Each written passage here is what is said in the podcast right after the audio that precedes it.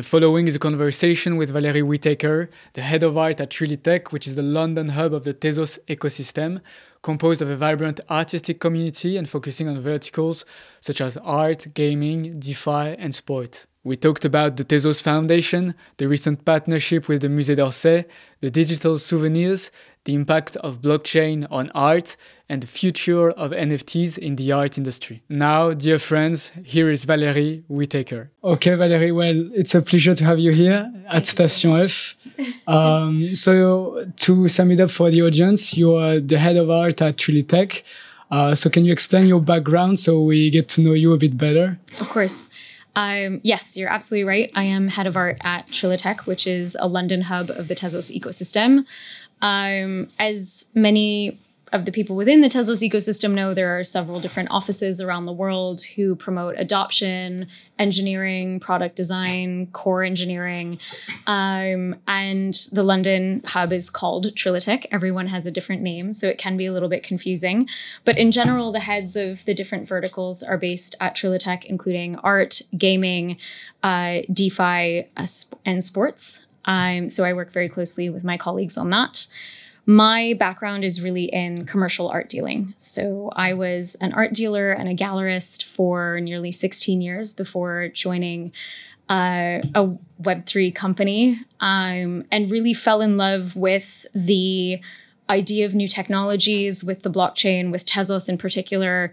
Um, because of the inefficiencies I saw in the traditional art market and it's a very slow moving market, the traditional um, commercial industry, but there's inefficiencies that have existed for a really long time. And I saw blockchain in particular uh, as a solution for that. Uh, Tezos was an obvious, um, attractive ecosystem with a vibrant artistic community, um, platforms building on it that really were catered to those inefficiencies and overall just a, a really great team that was looking to help change the world for the better really.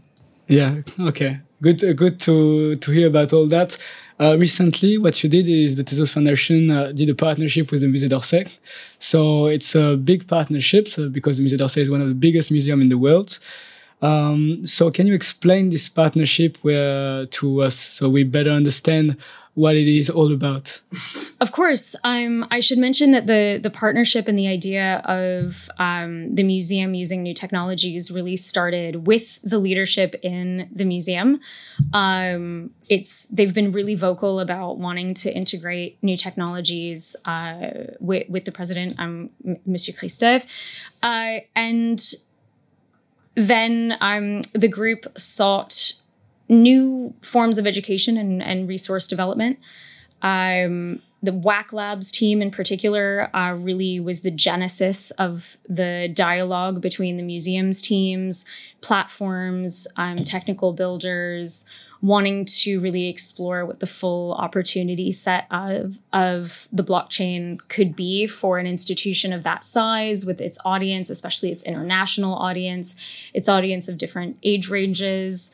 Um, and really, I came in much at the later stage to really make sure to catalyze uh, all of the ideas that that the musée had. So it's a partnership that comes out of a very authentic journey of initiative from the internal teams, uh, looking to resources and education, which you know the WAC Labs Fellowship has has done an excellent job of of promoting for a variety of institutions, and then really looking then at the technical integration, platform usage.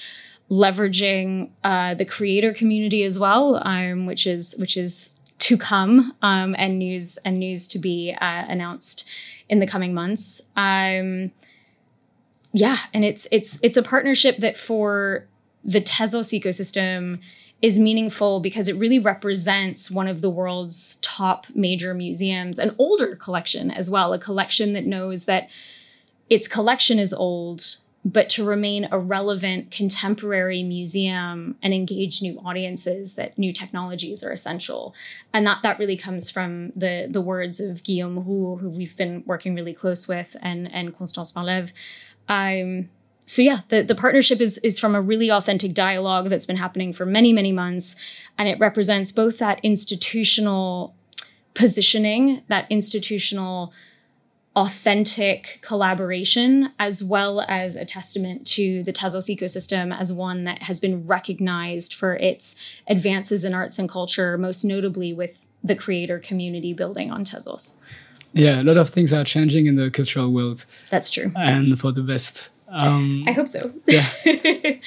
uh, KERU created for the Van Gogh uh, exhibition at the Musée d'Orsay uh, Digital Souvenir so this souvenir, digital souvenir, are secured on the Tezos blockchain. Um, what's your perspective on uh, digital souvenir? How do you think it can benefit people and cultural institutions best? So a digital souvenir in it of, in, of it itself is not um, it's not so overly complicated. It's elegant. It's beautiful. You've created a solution that's also very engaging. I mean, when you look at what you can do with the AR view of La Palette, um, I think it it really engages different people with what a digital souvenir could be. So I'd first of all like to thank your teams for really thinking outside the box on that because it's yeah. really essential not to copy and paste models in their nascent form and to really build upon ideas. And I think that's been done really elegantly. Um, I think for digital souvenir at large, um, I always approach institutions with the idea of what does your audience need and want. And digital souvenir can be one of a hundred different types of things. And it, it really is about making sure to give audiences a new way of interacting with a collection, interacting with an institution, and of course, for the institution to interact in a new way with its audiences. At the very basis, I think that's the the core of the conversation. But I do think that there's a lot that we're going to see from your teams, from other institutions who try to create their own sort of NFT and digital souvenir programs internally that might explore different ways of using it. I think we're at the very beginning of this story. Um, so it's it's I think it's really important for everyone to know that the the horizon has only just been reached um, and I, I can't wait to see what else is coming from from your teams as well yeah with all these digital initiatives um, including digital souvenir what does it mean for the wider art and culture world because like new technologies are being adopted so what does it what does this bring in terms of value to digital creators for instance my view is that everyone starts out their life as an artist. Everyone gets their first box of crayons. Everyone learns how to dance to their first favorite song. Everyone you know engages in different types of creative activities including gaming right i mean i'm not i'm not even saying it's necessarily art per se but we all have creative perspectives from a very very early age and the way that the entire world operates means that at some point we have to pick a bucket and we have to pick uh, a particular axis of concentration. What these types of new technologies and innovations mean is that not everyone has to pick an axis or a journey that they'd rather not. It opens up more doors for people who really do want to engage with creative collector, uh, creative content generation, for instance, or who want to build collections and leverage those collections and be really active in the patronage scene, um, can actually do something completely different. You know, 15 years ago when I started my career, this job that I'm doing now didn't exist. And this is that, but on hundreds of times the scale for creators, for collectors, for designers, for people who want to collaborate with other mediums, and for institutions and eh, culture, arts and culture, specifically institutions, I think this presents an opportunity to really show that even in a 19th century context, there's a reinterpretation that can happen with new eyes, new ears, new audiences um, that's very, very relevant to the time. When it comes to the creator community on Tezos that I've come to know over the past, wow, year and a half, um, I, I truly believe that their passion, their innovative spirits, their talent um, is a completely new foundation that can be leveraged by the future of everyone from the traditional art market, whether it be galleries, auction houses, museums, uh, trading platforms. there's material out there that's being made that is going to overwhelm and surprise and transform the way that we look at this content. Uh, so, from that perspective, it's not just about the technology itself, it's about the groups of people creating things that are going to change the way that we see the world and how we engage with that.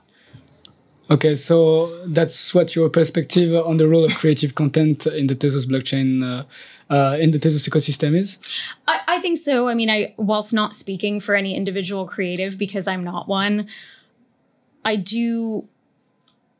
I believe in the future of the projects that are being minted there. Um, I think specifically the collaborations, specifically the multimedia, intermedia uh, projects that I'm seeing, th- they wouldn't have existed if it weren't for blockchain technology and if it weren't for uh, a group of creators um, who reinforced that confidence that desire for innovation, that boldness.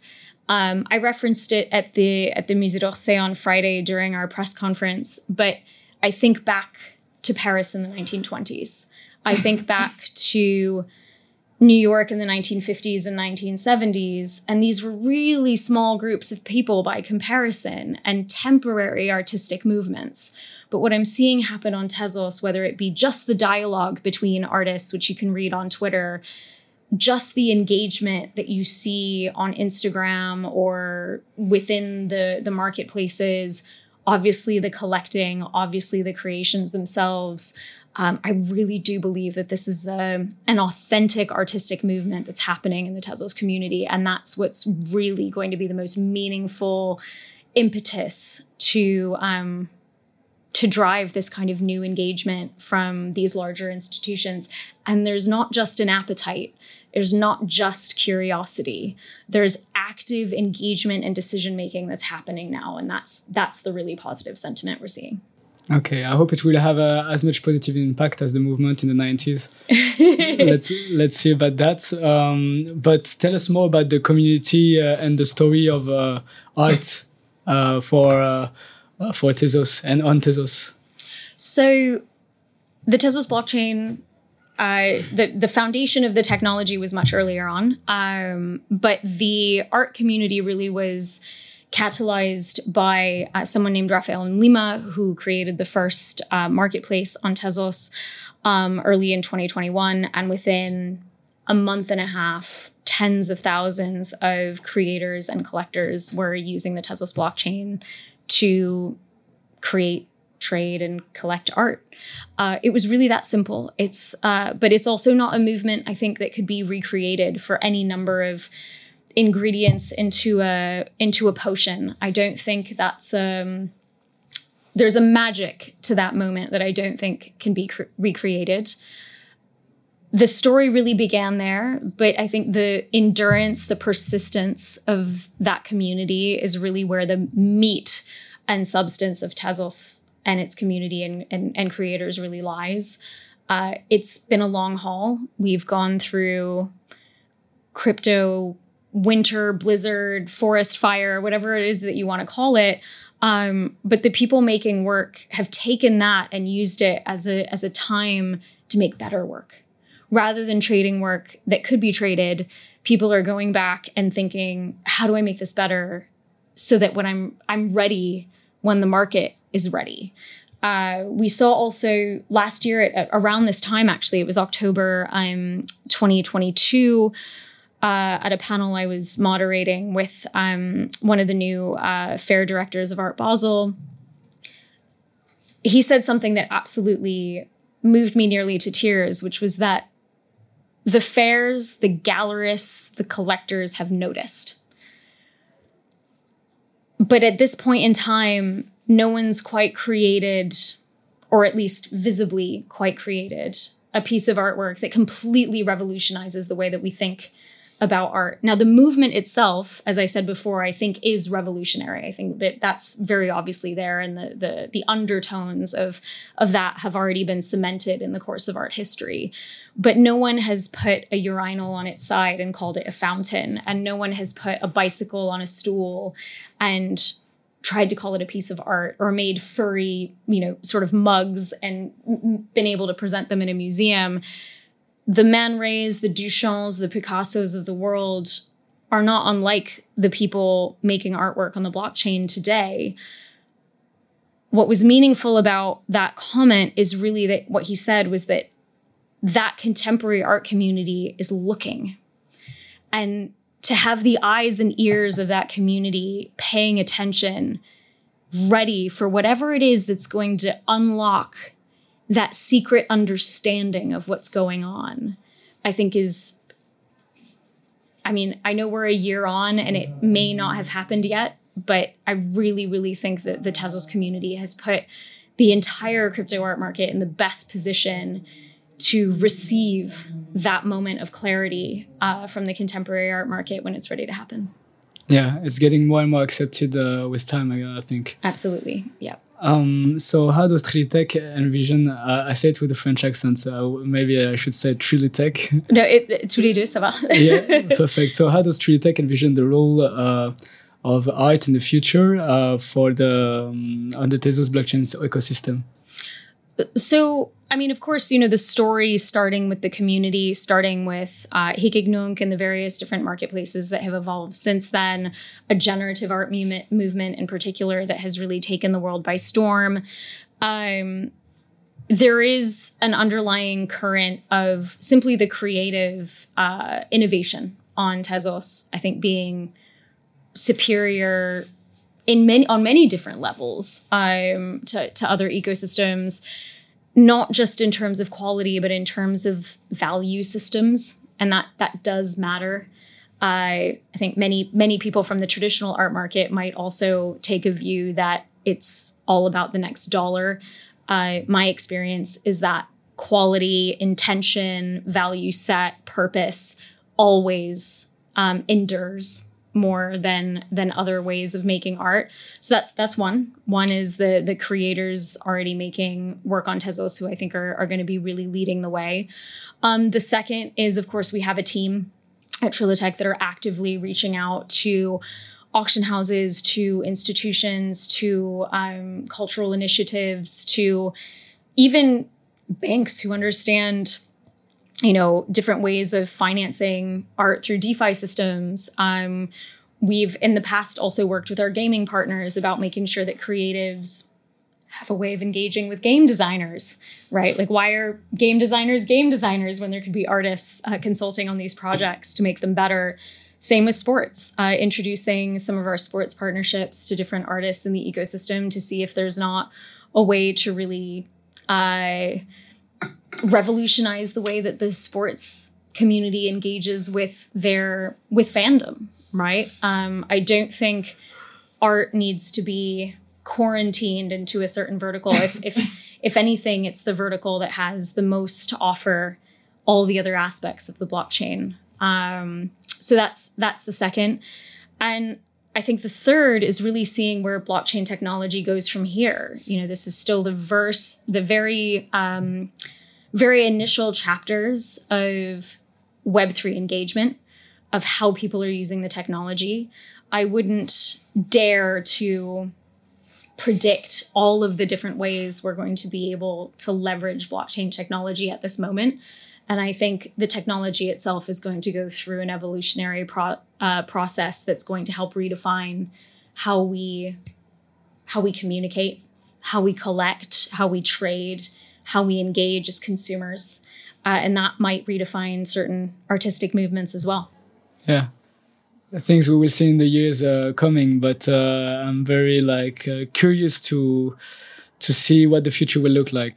Same. I, I think we're we're at a, a moment in time where it's a bit like Alice in the Looking Glass, where we know where we come from, even at this stage in new innovation, but the launching ourselves through the mirror.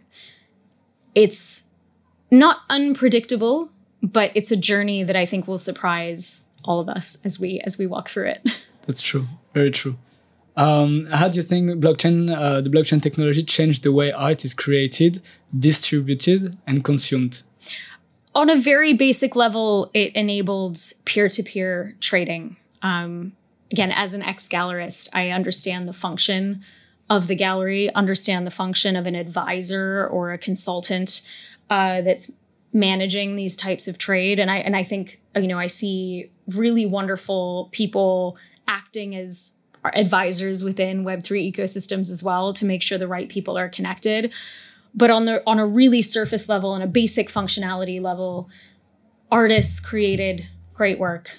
Create uh, collectors were able to buy it. Um, expanding from that, I think we're going to see, and and we have already seen people interested in what does that mean for leveraging on a loan? What does that mean for borrowing against an asset? Uh, uh, on a wider scale, if say we're taking a collective of uh, collectors, right? Um, if we're taking an entire institutional collection, what does that mean about what we could do in terms of loaning to other institutions? Um, you know, when we look at specifically the WAC Labs cohort from from season two, one of the applicants and participants in that program was a consortium of museums in Ukraine who whose some of whose artwork had unfortunately been destroyed because of the current current crisis how do we use the blockchain to redefine ownership for an institution like that um, to recreate artwork that might be lost but in a way that's verifiably owned still by the institution as opposed to just an experimental visual engagement with a lost artwork um, you know there's a lot of different use cases i think um, that we'll see moving forward about how blockchain can be used. But um, that peer to peer engagement is definitely at the base. Uh, and then forward from that, I think we're going to have to see how people choose to create new alternatives of communication and engagement with art as well. I'm even just in the like outside tech community when you look at things like tiktok or you look like things that like instagram entire new economies came out of that kind of creative content and whether or not we'll see an exact reproduction of that on the blockchain i'm not sure but i do think there's an opportunity here for us to reevaluate what the price of talent is or what what actually is the return on investment? Is it that your artwork is collected or is it that it's admired in a new way? Is it that it serves a function that it might not otherwise have provided? Um, sorry, I know that's a long-winded answer, but I think it's we're still yet to really, I think, apply all of the different ways that I think we're certain blockchain could um, could apply for the artistic community many new things will appear. That's true, uh, and uh, many of of those we don't know yet. Yeah. Um, concretely, like, do you still uh, uh have um, a concrete idea of how NFTs can evolve in the future? And do you do you have uh, some uh, nice use case already, or do you anticipate certain use cases? I don't want to give away too much, but there's been recent projects that have come to my attention that give me a new understanding of what's possible. Even being at the center of it, sometimes being in the eye of the storm, you don't really see all of the new surprising concepts. I I love the idea of dynamic, dynamic NFTs. We have a few on Tezos um, that are quite meaningful. Uh, I, I, and a dynamic NFT for everyone who who doesn't know is something that responds to real world data. Okay. Um, so one particular project uh, by Victoria West, and I, I, apologize for not remembering her collaborator, uh, allowed everyone to have voting tokens on how the main NFT would appear. Um, and it was a, a, portrait of a woman, and it would basically define whether or not she was younger or older in the course of, of the display of, of the NFT. Okay. Um, so to have that kind of changing realized asset that could respond to the weather, that could respond to political uh, movements, et cetera, I think is a really interesting, very direct artistic interpretation. I mean, many artists have their own philosophies that have been set out in text. And if we were to translate these philosophies and apply them in some way that in real time could change the way that the artwork appears, I think would be a respectful homage to, to some of these things. So it's very it's a very relevant application uh, creatively. Uh, community and and almost intimate engagement, I think, is another another one. Um, I've had conversations with different estates of artists who really want to who want to bring new life into the projects that the deceased artist has stopped making. Um, and to do that, you have to you have to think about who's out there that might like the work, right? Um, the uh, collaboration with Fahey Klein Gallery, the Allen Ginsberg Estate, and the Verse Verse platform is another really good example.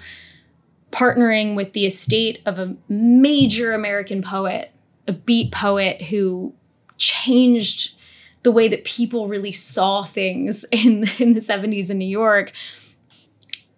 Making sure that their estate authorized the project, number one, that's incredibly crucial. We're not talking about just copying and pasting metadata from like Google Images or whatever, what have you, uh, to make sure that there's a, a gallery on board that can help to display a portion of the project and then to have a platform familiar with photography, familiar with art and tech that can leverage that relationship and really create quality outputs.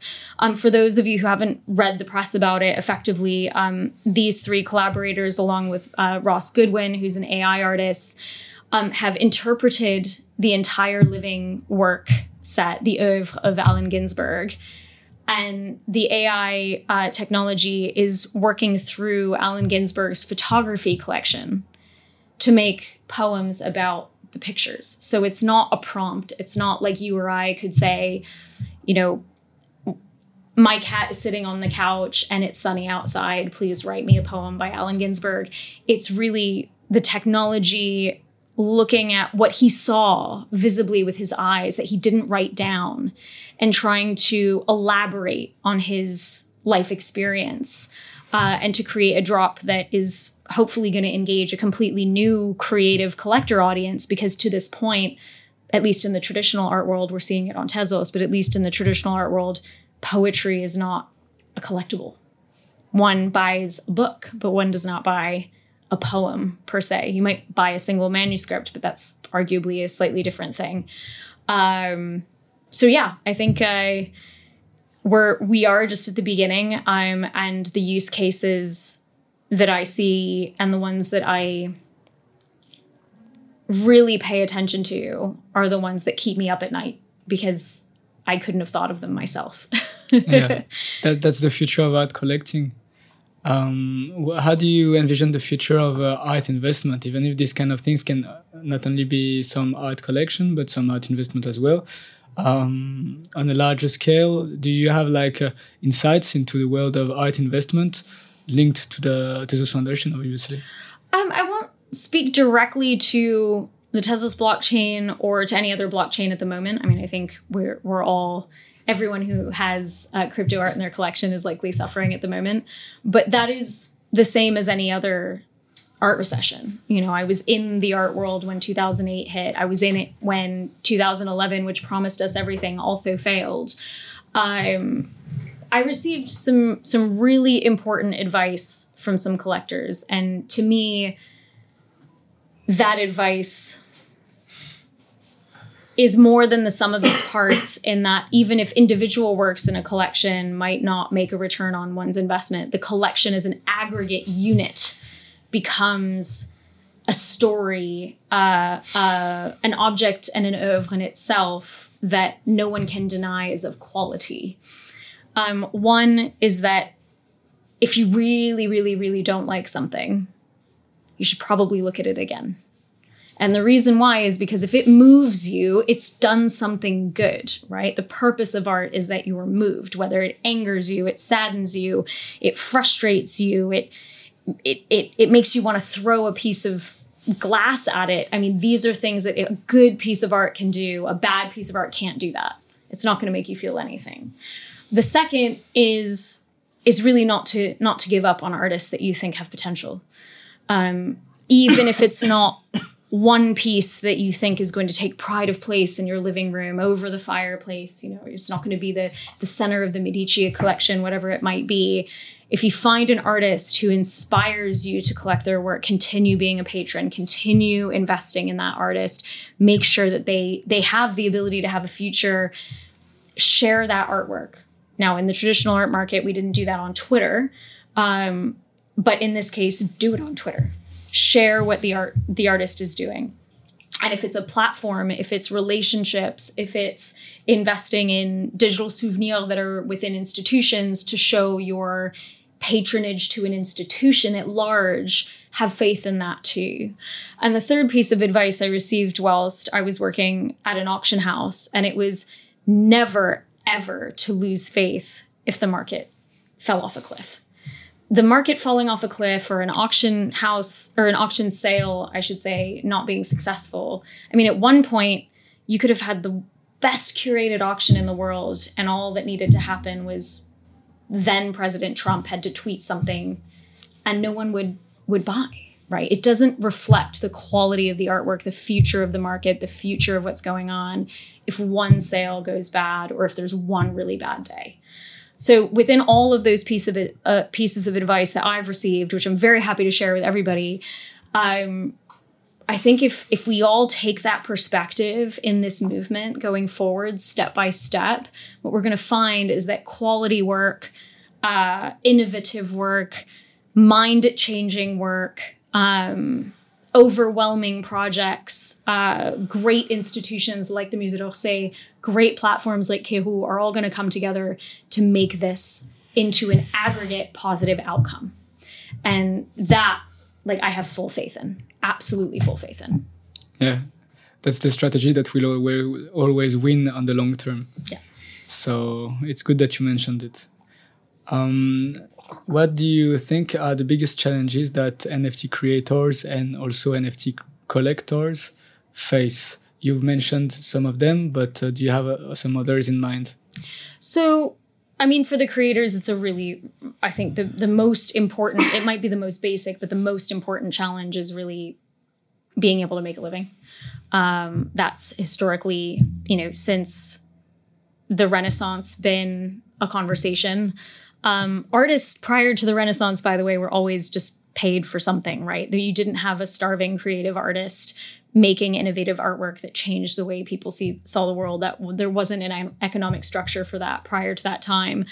Um, though I'm sure there's plenty of art historians that would disagree with me on that.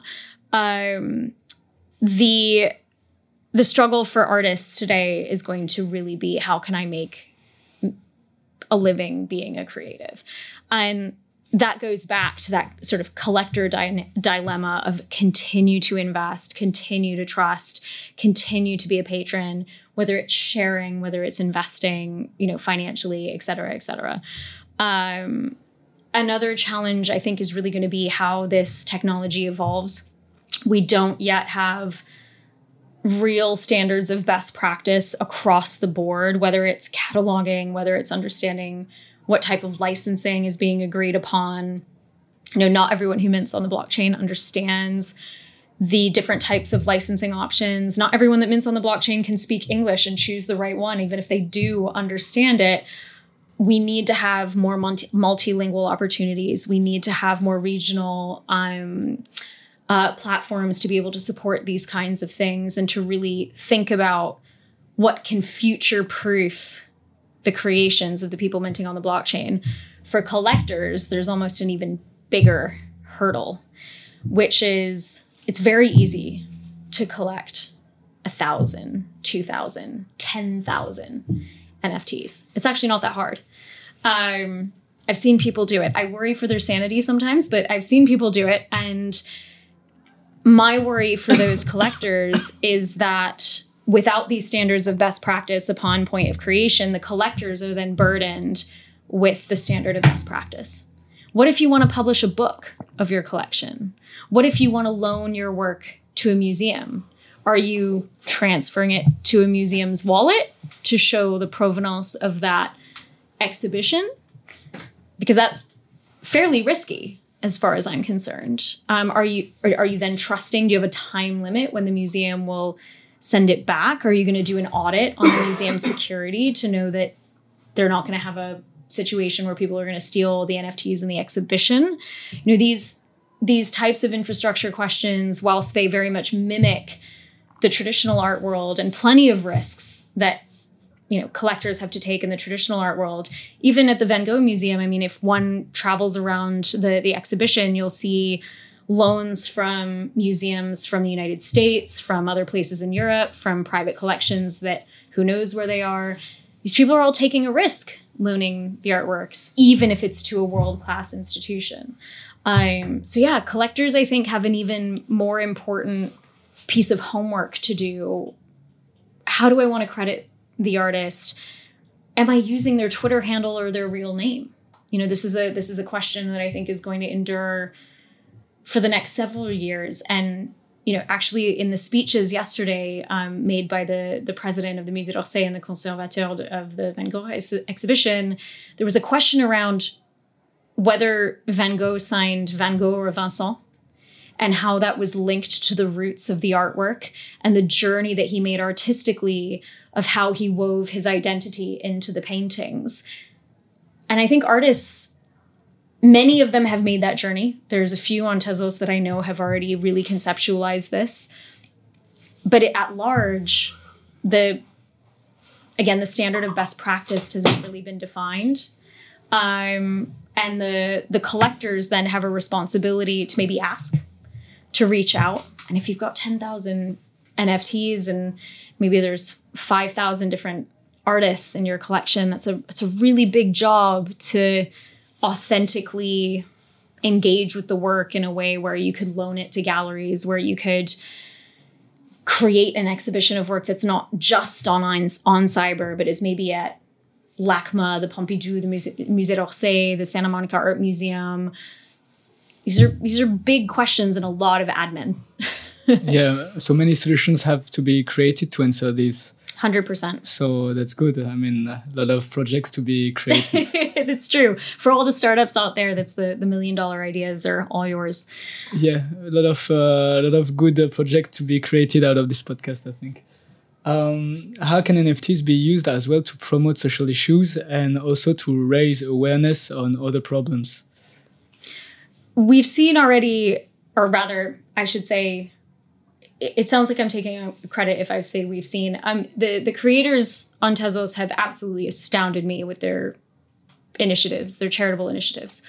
Um, in particular, uh, a group of artists um, I remember reached out to me and and to Arthur Breitman almost immediately when the earthquakes in Turkey and Syria took place letting us know that there was going to be an initiative called an initiative called Tezquake Aid. I understand um, with recent other earthquakes that this charitable initiative has had enduring legs. It's raised, uh, I believe, over 150,000 U.S. dollars to this to date. I, I, might want to fact check myself on that, but I'm it, it was extremely, extremely effective. And rather than doing a crowdfunding page and just having money put out there, the artists themselves made work for the cause to enable all of the patrons of this charitable initiative to have something. And I think that's so meaningful. Like I it's very very rare that that takes place um, there are exceptions of course even in the traditional art market um, one great example of that would be the cure cubed initiative uh, for anyone wanting to google that it's c-u-r-e-3 uh, that's an initiative um, for Parkinson's research. Uh, a, a, I think it's a biannual or an annual uh, auction that uh, has so far taken place at the Bonhams Auction House in London. There were a number of creators um, from the generative art platform on Tezos FX Hash that donated editions that um, were sold at an auction and just on the vernissage, just on the opening night, sold out in two and a half hours, making 250 plus dollars for Parkinson's research.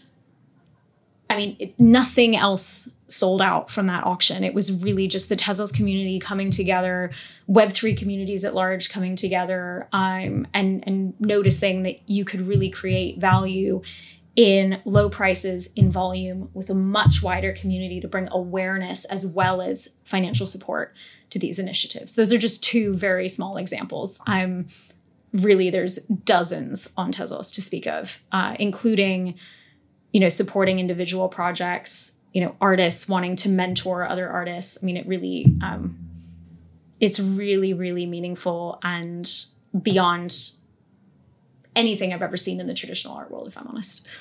That's one of the biggest strengths of uh, actually uh, the Tezos Foundation uh, and the technology itself. Like uh, being able to donate and receive something in exchange yeah. still that has value and that uh, may create an emotional connection with the person.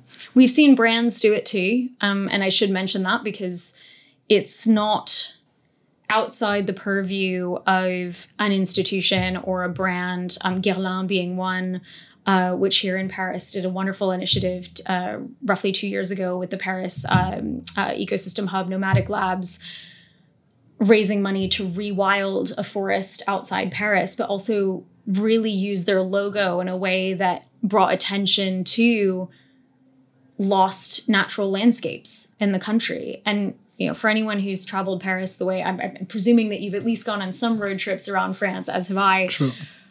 Mountains, canyons, beaches. I mean, the geography of this country, for the size that it is, is fascinating.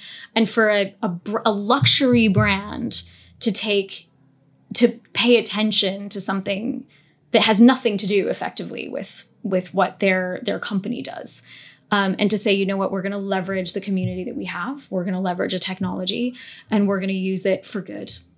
And I think the the the magnified use case of that that could be presented is infinitely valuable. How do you think can Trilitech help artists and creators leverage NFTs to promote their work and also to reach new audiences? So the the Trilitech um, adoption hub isn't an advisory as such. Um, it doesn't provide sort of consultancy or advice per se. Um, rather, uh, it's much more. I think it's a it's a much more simple answer to that. Is the Tezos community is there? Um, it's open. It's welcome. I mean, even the silly questions that I had to ask at the very beginning of my Web3 journey, whether it was directly to my colleague Diane Trubet, who I was working very closely with um, at the time when I started, or whether it's meeting the platform builders and meeting certain artists and, and really having some of the most embarrassing non Web3 native questions to try to get me over the hump of realizing what was possible and realizing the power of the technology, the creative community in in the way I do now. Um, it's been very transformative, and for anyone who wants to learn about how to making a living, how to make a living, minting creative assets, or collecting and minting, or building a platform, or engaging with the traditional art market. Um, there are resources. Uh, Twitter is the best place, putting yourself out there, asking it to everybody, getting the feedback from the community. Um, you know, people do reach out to me directly. We now have a, a new community associate uh, as well who's joined uh, Pronoia10 on, on Twitter, um, who is not going to be answering individual DMs on Twitter. There'll be a whole different process that's that's being announced to to reach out to him, but for creatives, for institutions, um, we we do want to be there as a resource, and the and the team is here, and we can certainly make all the introductions um, that might be useful. It's a it's a benefit of not being an art dealer anymore is that I can introduce anyone to anyone else. yeah, more freedom. Yes. and where would you recommend people to start uh, exploring artworks on Tezos? Oof, um, there are a lot of different avenues and so to to really um, prioritize i would say you know using the marketplaces as a, as a resource um, you know we have objkt.com which is the largest marketplace on tezos it's uh, an indexer so it indexes all of the projects um, for the secondary market uh, fx hash has become extremely well known as well um, both inside and outside the tezos community for its generative art excellence uh, both as a platform as well as you know curation and exhibition.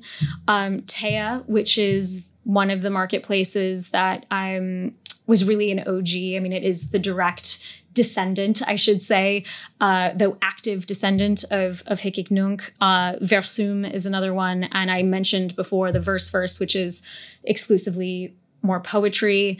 Uh, DNS uh, is is a platform that's launching a, a new chapter on um, on music specifically as well. So there's a there's a number. Uh, the Tezos.com website will be um, hopefully updated in the next few months with uh, a platform specific page and a market spa- a marketplace specific page that will allow uh, anyone the the opportunity to kind of filter through their needs and and what they're looking for. Uh, all of these different marketplaces have evolved over the past 18 months for the better. The the search functions, um, the the ability to sort of prioritize and and create thematic collections has also improved. And in addition to that, we have um, wallets that are are coming out with apps as well. The Autonomy wallet is a really great one. Uh, Autonomy has been working with several different museums, including the Museum of Modern Art, uh, for live minting exercises as well as other projects. And what they've built is really a collector focused type of wallet where you can filter and curate your own collection, uh, as well as discover other things based on what you already collect, which is really great.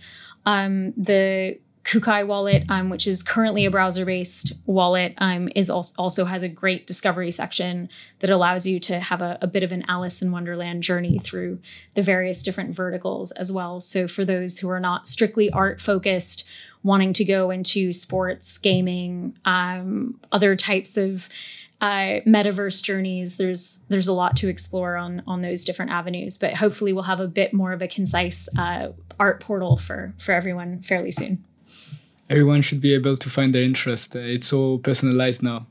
It is, and it's it's a lot, and I understand that it can be intimidating because there's quite a number of different things. But um, the the only advice I have is take a real deep breath and prepare not to sleep for several days. Yeah, I'm sure that's what happened to you, right? It is exactly uh, what happened to me. I, I think that's great because you, you've given a lot of insights about this world. Uh, some people are already very familiar with it, some people may not be. So, thanks to you, I think we can uh, actually get to know it way better. Um, so, thank you for that. And to conclude, I always ask the, the same questions to our guest, which is if you could visit any place, any cultural site or tourist site, where would you go and why?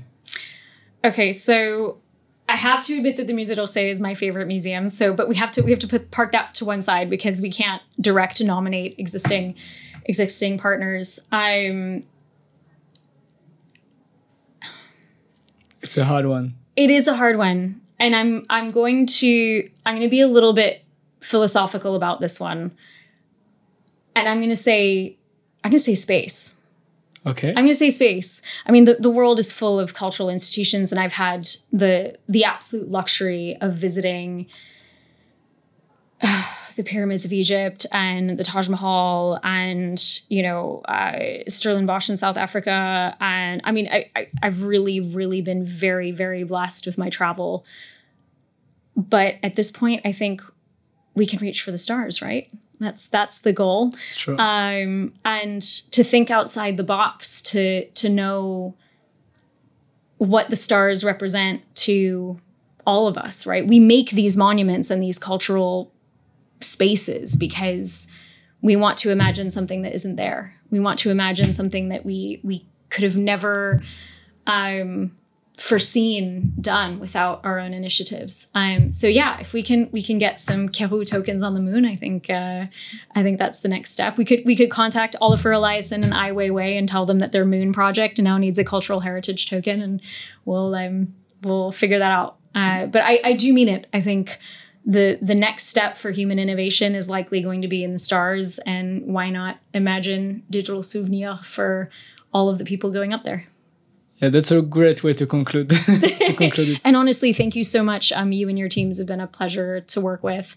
It's been a long haul with many, many sleepless nights on on your part. I'm sure more than ours, but um, yeah, it's been a real pleasure. And part of why I think this initiative the the overall web3 project the overall idea of art on the blockchain works so well is that i continue to meet people and teams that are making a huge difference that really aspire to excellence and to really using this technology in a relevant purposeful, impactful way. Um, so thank you very much. Yeah, a lot of things are going to be created, uh, as we said, in the future. And thank you for all your guidance and support, uh, the Tezos Foundation, uh, and you especially. Thank you. So thank you for all, all of this. And yes, I mean, uh, the space tourism is going to develop. There is even a, a company here at Station F that uh, is into this industry. So things uh, things are moving that we way. We should definitely conclude this and have a coffee over there. yeah. Thank you, everyone. Thank and, you. Uh, have a nice day. Bye.